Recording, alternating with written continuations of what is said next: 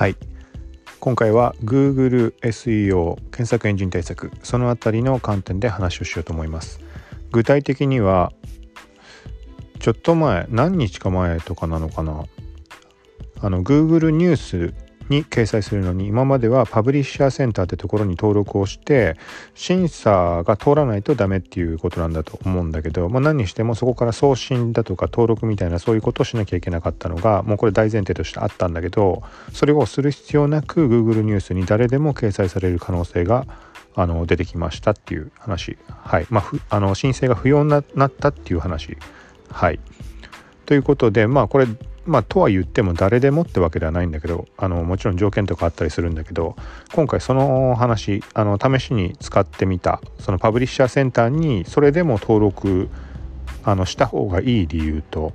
で実際に試してみた感じ、まあ、結果的に掲載されたとかそういうわけではないんだけど、まあ、この辺りは興味ある人多いと思うのでで Google とかで調べてもなんかうまいこと出てこないから試した人があんまりいないのか記事書いてない人あの記事書いた人がいないのか、うん、っていうところでちょっとメモも含めて今回話をしようと思います。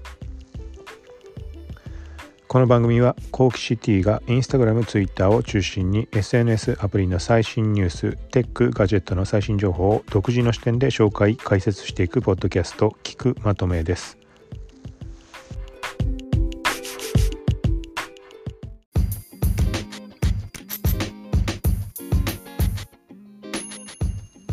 はい。ということで Google ニュースの掲載に関して、まあ、誰でもチャンスが生まれたという話。はい。でさっきちょっと話したとは言っても誰でも OK というわけではない。あのまあ、コンテンツ次第というか、まあ、一定のあの基準というか規約というかそういうものが存在して、まあ、極端に分かりやすい例で言うと例えばあの公序良俗に反する内容とかはもちろんダメだしまあコンテンツが整理されてる必要もあるしあとは広告に関してもねなんかね前のパブリッシャーセンターの時それもね一応何回か試したことあるんだけどあのねその時の印象その時も一緒だったのかなんかわかんないけどその時って広告のことをちょっと気にしたんでね。あの中に入れてるものがあるかそれがあるんならまあダメだよなと思いつつもなんとなく送信したりしてたんだけどはい。なんかね今回改めて見た見たら広告は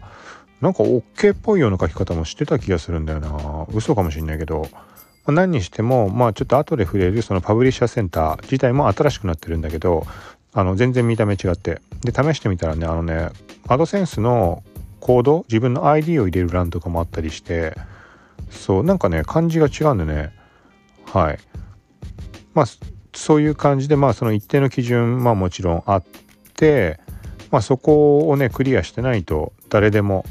あの掲載されると言ってももちろん無理なんだけどでただし、まあ、世間的に今話に上がっているのはパブリッシャーセンターそのニュース配信のために今まで必須だったその登録送信ということをやらなくても載りますよって、はい、これ自体は実際にそうでじゃあなんでパブリッシャーセンターが新しくなったのかっていう話。はい。なんでというか、まあ、結果的に実際見てみて感じたことあまあこういうメリットがあるなっていうその感じたことをちょっと話そうと思います。はい、で実際にパブリッシャーセンターを覗いてみると、えっとまあ、まず普通に URL の登録とかするんだけど今までと最も大きな違いっていうのがあの、ね、前のねパブリッシャーセンターの登録ってねなんか項目全然なかったんだよね。審査通ってからなんか設定する何かっていうのがあったら分かんないけどなんかね設定っていう設定はほぼなかった。はい。あまあなんか6項目ぐらいなんかいろいろ打ち込んだり選択したりみたいなのがあったんだけどただそれだけ。で今回の新しく変わったパブリッシャーセンターに関してはもうねがっつりというか何項目か設定した上でページ切り替え切り替え切り替えって5ページぐらい切り替えてでプレビューとかが出るようになってるのそのニュースで配信した時の画面。まあ簡単に言ったら。はい。があってそれに対してねこのねまあ分かりやすいとこから言うとそのプレビュー画面に表示される時にねタブが表示できるあのメニューみたいなねナビゲーションバーみたいな。でこれ何かっていうと自分でねあの指定のものをそのタブを表示してそのタブを押して切り替えた時に設定したものを一覧で表示できるようになってる。はい、ちょっともともと Google ニュースのアプリとか俺使ったことないんで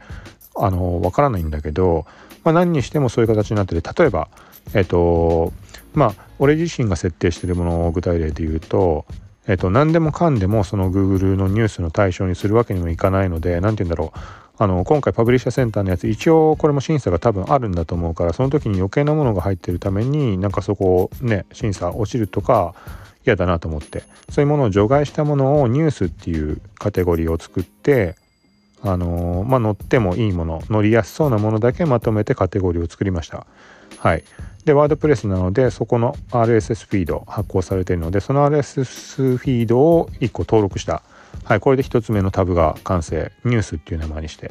まあ載せてあるんだけどまあそうするとさっき言ったみたいにプレビュー画面でニュースっていうタブが出る。で、最初見た時は1個しか登録してないから何のことか分かってなかったの。まあ、ただ縦に記事が並んでるだけ。うん。で、なんか他の文字は登録してみようと思って、なんかね、その、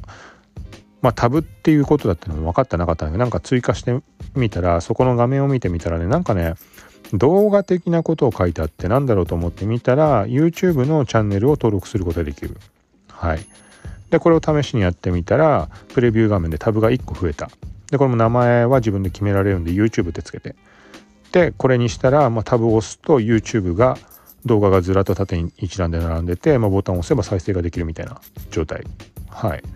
でニュースの方に戻ると、まあ、そのニュースカテゴリーにフィードで発行してるもの。そこの記事がずらっと縦並ぶ。でタップすればあのその Google 上で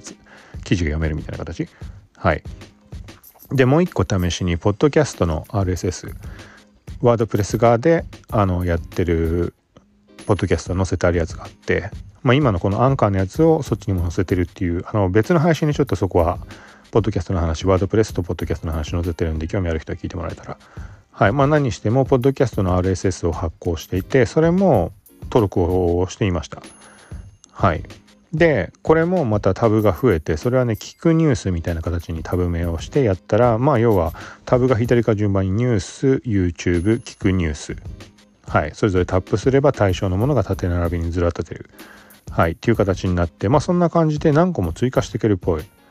なのでまあ最初に設定したニュースっていう形でまとめてはしまったんだけどそんなことしなくてもよかったのかなって考えようによっては例えばインスタグラムツイッターとかすでにカテゴリーを分けてあるのでブログの中で。なのでツイッターインスタグラムとかってそのぐらい細分化しちゃうのもありなのかなって。とは言ってもこれ設定したところで結局審査通らなければあの意味もないしちょっといまいち把握できてないんだけどそれが OK ってなって審査通ったとしても別にだからといってあの Google ニュースに掲載されるっていうそういうわけではないらしいんだよね。うん、だからこのタブって言ってるところっていうのがどうなるのか？掲載実際じゃあされた際にあのー、ねなんていうの？実際掲載されたものがそのタブ並びで表示されていくってことなのか？うん自分で言っててよくわかんないけど。でねちょっとねここの補足になるところっていうのがこれもどういうことかわかんないんだけどよく。あのねさっきからプレビュープレビューって言ってるけどこれが何かっていうとまあもちろんただのプレビューではあるんだけどこれがなんかね最終画面の方でなんかねフォローするしないみたいなボタンが出るんだよね。あ全部英語なんだけど多分日本語のページってないのかな？ちょっとわかんないんだけど。はい。でフォローっていうのがよくわかんなくてまあなんか文章書いてあったのを読んでみたらなんかね Google ニュースのアプリでフォローする的ななんかそんなこと書いてあって。でまあフォローしてみたのね。でまあちょっといろいろと考えた上でスマホの方のアプリで Google ニュースをダウンロードしてでそしたらあのまあ Google ニュースのアプリさっき言ったみたいに使ったことないからまあ見たらなんかまあ適当なタブを開いてみたのねフォロー中みたいなまあなんかあのー、ニュースメディアのとかをもうこうフォローしてすぐ見られるようになってるんだけどそこの項目に自分の設定したそのアイコンとかが表示されてそうそこに出たんだよね。でそれをタップするとさっきパソコン側でまあ見てたパブリッシャーセンターのプレビュー画面それと同じものがスマホの方で確認が取れました。Google ニュースのアプリの中で。はい。なのでだからプレビューに関してはアプリ上で再生する時の再生というか、まあ、表示する時の形式をプレビューしてるんだなっていうまあそういうところ。はい。でこれに関してはシェアボタンとかあったからまあ URL あのー、コピーして別のブラウザで開いてみたらまあ当たり前だけど公開されてるものではないので、あのー、何も記事とかは表示されない自分のなんかアイコンとかそういうような表示はされるんだけど、はい、だからこれが審査を通った時にでもそこにそこには表示されるってことなのかなあの他の人に URL さえ教えればフォローしてもらうことができる状態にはなるってことなのかも。はい。で要は Google ニュースに載るってこととは今のは話は違うじゃん。要は RSS リーダーのなんか拡張版みたいなそういう使い方がまずできますよっていう段階に審査通過でなってその上で Google ニュースに配信されるかされないかっていうのは他のサイトと同じように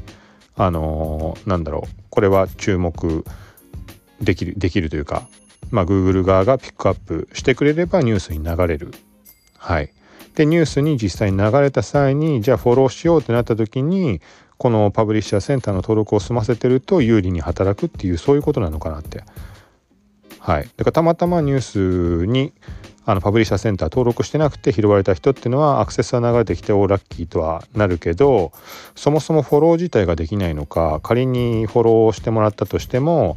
まあ、何も表何もというかその記事のみしか見えないとか極端な話ね。まあそうだよねきっと。だって登録してないんだもんね、うん、ってことなのかなって。まあ別にもし何て言うんだろう。パブリッシャーセンター登録してなくてもフォローすることさえできたとしたら後でパブリッシャーセンター登録してタブをそこにあのフォローしてくれた人のとこに表示することが可能なのかどうかちょっとそこら辺も分かんないんだけど。はい。まあ何にしてもそういう形なのかなっていう印象。なのでこれはパブリッシャーセンターの登録っていうのはあの気になる人は試しておいた方がいいんじゃないかなと。でちょっとそのね配信してるものフィードの方に関してもちょっと余計なものが混ざってしまってるんでそれでそれが理由で審査落ちしてしまっても嫌だなと思いつつだからちょっとあの整えようかなと思ってる最中ではあるんだけどそのポッドキャストを登録したそのフィードっていうのがねなんかうまく再生がされなくてそうだから試し試しながらあのもう申請はしちゃってるんだけどそんな中テスト兼ねて表示したり非表示にしたりしててだからその間になんかあのチェックが入っちゃってそのせいであの却下になっちゃって嫌だなと思ってだから外しておいた方が今いいんだろうけど確実なところだけ表示した状態で。うん、の方がいいのかなとも思ったりもしてるんだけど、まあ、前と違って審査通んないとニュース乗らないとかそういう類の話じゃないから別にねそんな厳しい審査とかそういうところではないのかもしれないけどはい、まあ、何してもこれはそのうち結果が出ると思うので答えが出たらまたあのポッドキャストの方で配信しようかなと。はい。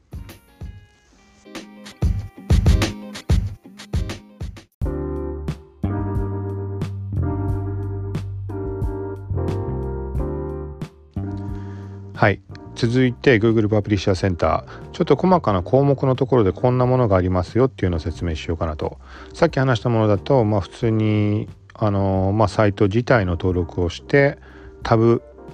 表示するタブに、まあ、載せたいものを RSS フィードなり YouTube なりを登録できるって話をしたけどそれ以外に一応そこのね中でできることっていうのがえー、っと CSS での編集ができるっぽい。なんかやってもねうまく変わらないからもうそこはあの触ることなく申請をしてしまったんだけど普通にそのプレビューの画面さっきから言ってるやつと CSS 打てる画面があってそこで打ってあのデザインの調整もできるっぽいです。はい、とあと必要なものとして画像の登録。まあ普通にそのサイトのロゴにあたる部分。正方形の画像、まあ、これが一つとあとは Google のニュース、まあ、そのアプリに掲載される時っていう言い方でいいのかな。それとも Google ニュースにもし流れるとなった時にもその画像が使われるのかもしれないけどヘッダー画像みたいなやつ。すごい横長のやつ。はいこれを2種類登録できます、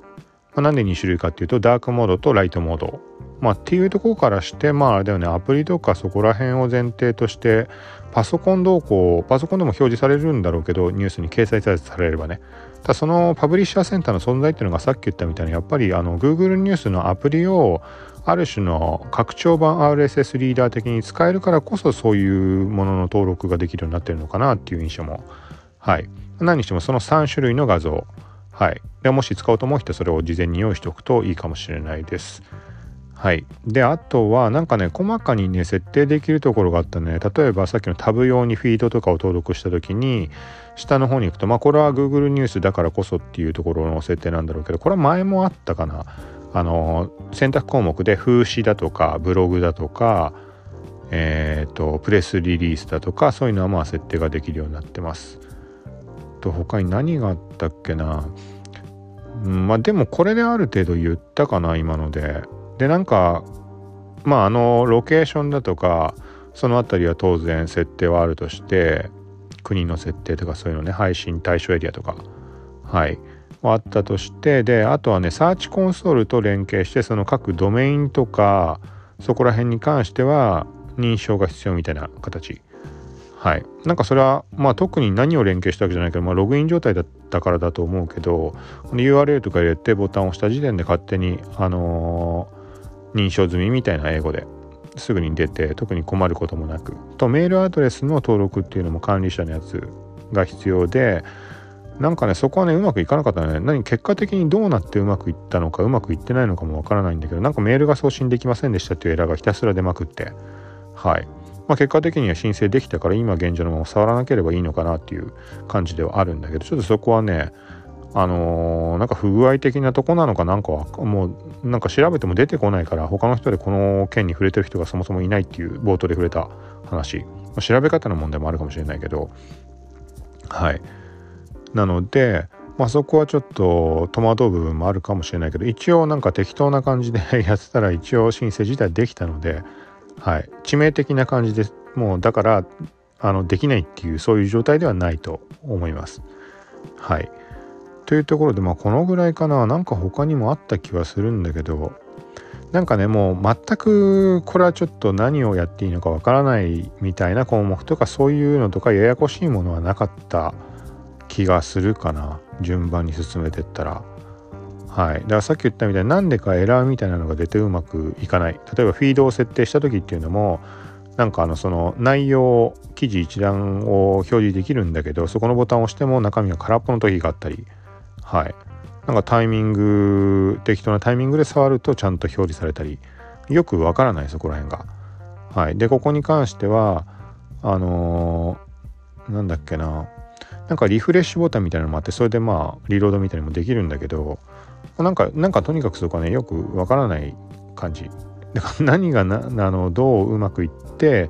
あのプレビューの方にちゃんと反映されたのか。でプレビューには反映されてもアプリ側には反映されないタイミングがあったりなんかちょっとちぐはぐなところがあるかな。基本的に RSS に関しては抜粋表示にしたってニュース掲載の場合はそれじゃダメだとは思うけどなんか RSS をね全文表示にするとねブログぶっ壊れちゃうんだよね。もうなんか必ずぶっ壊れちゃって。あの、最初はちゃんと表示されるんだけど1時間ぐらい経つとね503エラー出ちゃってなんか暴走してんのか謎なんだけど。だからもう抜粋にしてあるんだけどそれがね登録したフィードをしばらく1日ぐらい経ったのかな？そのパブリッシャーセンター登録してからね。したら最初に登録して以降に書いた記事に関してはアプリから見た時に抜粋表示じゃなくてあの抜粋表示じゃないというかそもそも抜粋表示が出てる時点では Google のそのニュースのアプリの UI で表示されてるんだけどあの登録以降に追加で書いた記事に関しては Google ニュースに勝手に反映された時点ではあの記事の一覧からタップをすると自分のサイトのデザインで表示されるんだよね。要はだから直接飛んでるってことなのかなと思うんだけどそうなんかそれもねよくわかんない。で登録最初にした段階の時の記事に関しては一覧から飛んでみるとさっき言ったような抜粋表示になってる。で YouTube のタブに関しても動画がこう一覧で並んでるだけだった時があったりタイミングによってはあの概要欄に書いてある文章が全部ずらーっと並んで見えたりちょっとパブリッシャーセンター次第がその新しいかまだなんかあのバグとか不具合とか残ってる状態なのかなっていう印象もはいちょっとわからないけど。まあ、という感じで不安定ではあるんだけど、まあ、今のうちにね早い段階でやっといて損はないと思うのでこれ聞いた人は結構ラッキーなんじゃないかなと。もちろん調べてやってる人もいるとは思うんだけど、ま、今のところあんまり表に話が上がってないような気がするのではい、ま、これだからあの記事にも書きたいけどちょっとまとまりがなさそうだったからちょっと一回あの言葉にして話してみてさらにあの後でまとめようかなと。はい、でちょっと1点思うのはまあ日本語で申請をしたんだけどまあ英語で答えるべきところは英語にしてあるんだけどあのー、ね何にでもこれ付きまとうけど英語から先に多様じゃん大体。まあインスタグラムにしたってそうだし Google にしたってそうなんだけど。で Google にしたって特にあの新しい検索結果に表示されるリーチリザルトなり何なりの対応にしたってまあ、日本って後でしょ？反映するのが。っていうのがあるから現段階で日本語のタイトルとかで送ったものが果たして反映するのかあの審査の中身の審査動向っていうよりもそれ以前日本語のもの後回しになったりとかあの日本語スタッフがねやらないと無理なわけじゃん。うん、ってなった時にその担当の人間に日本人がいるのかとかそういうレベルの話かといって対象を見せる対象を日本ってしてるのに英語のタイトルにしちゃっていいものかっていうのもあるし、うん、ちょっとここはため、まあ、タイミング見てもし全然動きがないようであれば英語タイトルに変えてやってみようかなと思うけどはい。